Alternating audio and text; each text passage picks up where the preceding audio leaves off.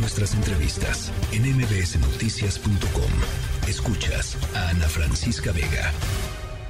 Que no quieren aceptar, pues es que hay una mayoría, no hay mayoría calificada, que es lo que se necesita para hacer una reforma constitucional, pero sí hay mayoría simple, la mitad más uno, que es lo que se requiere para reformar una ley. Entonces, ¿dónde está la ilegalidad? No, no, no, no, no, no, no. No, antes lo hacían en Banamex. El recinto alterno era en Banamex. O sea, en las madrugadas los llevaban este, con, con camiones y escoltados. No, no, no, no, no, no, no.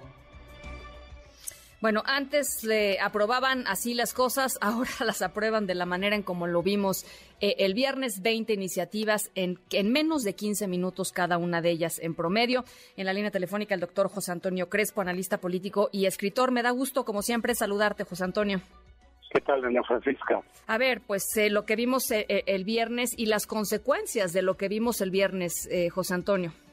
Sí, desde luego lo que se vio pues fue un, un retorno al pasado, el de las mayorías priistas, el mayoriteo de la planadora, eh, de saltar incluso procedimientos propiamente protocolarios de legislativo.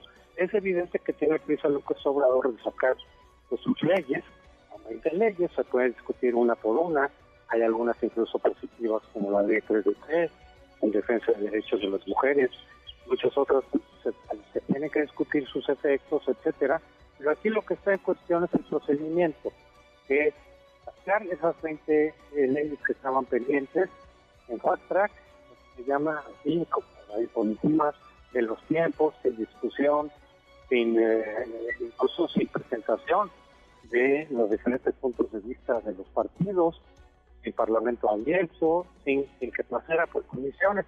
O sea, un cochineo auténtico desde el punto de vista del protocolo legislativo, de los tiempos. Y eso es lo que se cuestiona.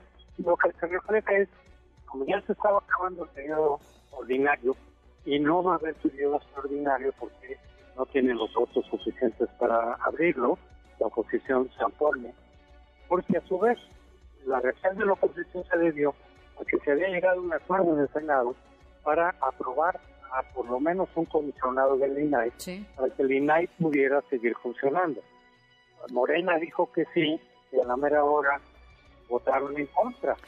Entonces dicen los senadores de Morena, no, porque nuestro compromiso fue ponerlo a votación, pero no nos comprometimos a votar a favor y votaron en contra, por lo tanto no se logró ese comisionado. Y entonces la oposición reaccionó diciendo, pues entonces no cuenten con nosotros para lo demás. no cumplen un acuerdo, nosotros boicoteamos lo demás.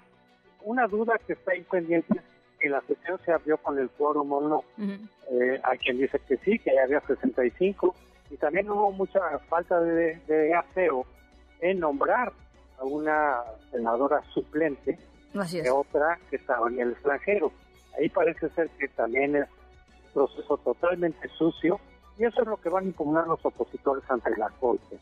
No tanto el contenido de las leyes, habrá algunas cosas que sí, pero sobre todo el procedimiento que fue totalmente en atropello de las leyes y los protocolos. Ahora, ¿qué te dice José Antonio? O sea, este tema de estaban en la sesión, en la sesión reventó, la oposición tomó la tribuna, era imposible que eh, eh, pues, se retomara, digamos, eh, la sesión y entonces los senadores de Morena son convocados a Palacio Nacional, salen de Palacio Nacional y se van a esta, a esta sede alterna en donde sucede lo que ya muy bien describías. Pero, em, eh, bueno, yo mm, la verdad no recuerdo haber visto eh, pues que, sucediera algo así, digamos, que fueran convocados a la sede del Poder eh, Ejecutivo y de ahí a votar.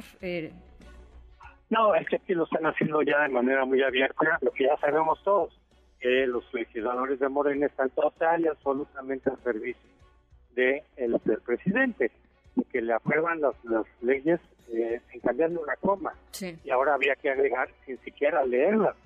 Simplemente lo que nos mandan de los de Palacio, lo aprobamos y punto. Y como legisladores, que se supone que son representantes populares, en realidad están cediendo esa representación y se convierten en los incondicionales del presidente, en el cual confían, todo lo que diga el presidente está bien por definición, ¿para qué lo revisamos? Es un, es un asunto muy penoso que sí que sí implica un retroceso de varios años. Ahora, yo no estoy diciendo, y, no quiero que se entienda de esta manera para nada, pero, pero yo recuerdo muy bien cuando eh, Venezuela, con, con, Hugo Chávez, la oposición en algún punto decidió, decidió retirarse de una buena parte de los procesos que implicaban la toma de decisiones en los distintos órganos de decisión del país. Uno de ellos, pues el, propio Congreso. Así se hizo la, la, la constitución de, de Hugo Chávez, este, sin la participación de la oposición porque decían, pues es que esto es un está completamente viciado y nosotros no vamos a participar de eso y las consecuencias fueron esas eh, que ahora conocemos. En este caso, la oposición tampoco decidió participar, José Antonio, y yo no sé qué tanto eh, pues sea una estrategia inteligente. Es decir, están por supuesto con la espada eh, contra la pared, pero no sé si sea una estrategia este, pues inteligente viendo otros casos internacionales en donde cuando dejas eh, los vacíos pues se llenan. Así es, este, de todas maneras ellos no tenían la, los votos suficientes para detener, ¿no? Entonces, bueno, trataron de bloquear, nosotros encontraron la manera de seguir adelante con la sesión. Sí existe la posibilidad, eso sí es legal, de tener un lugar alternativo. Eh, hace mucho que no lo veíamos eso, pero sí existe. Ahí no está el problema, sino en todo lo demás, en todo lo que siguió. Ana Francisca Vega, NMBS Noticias.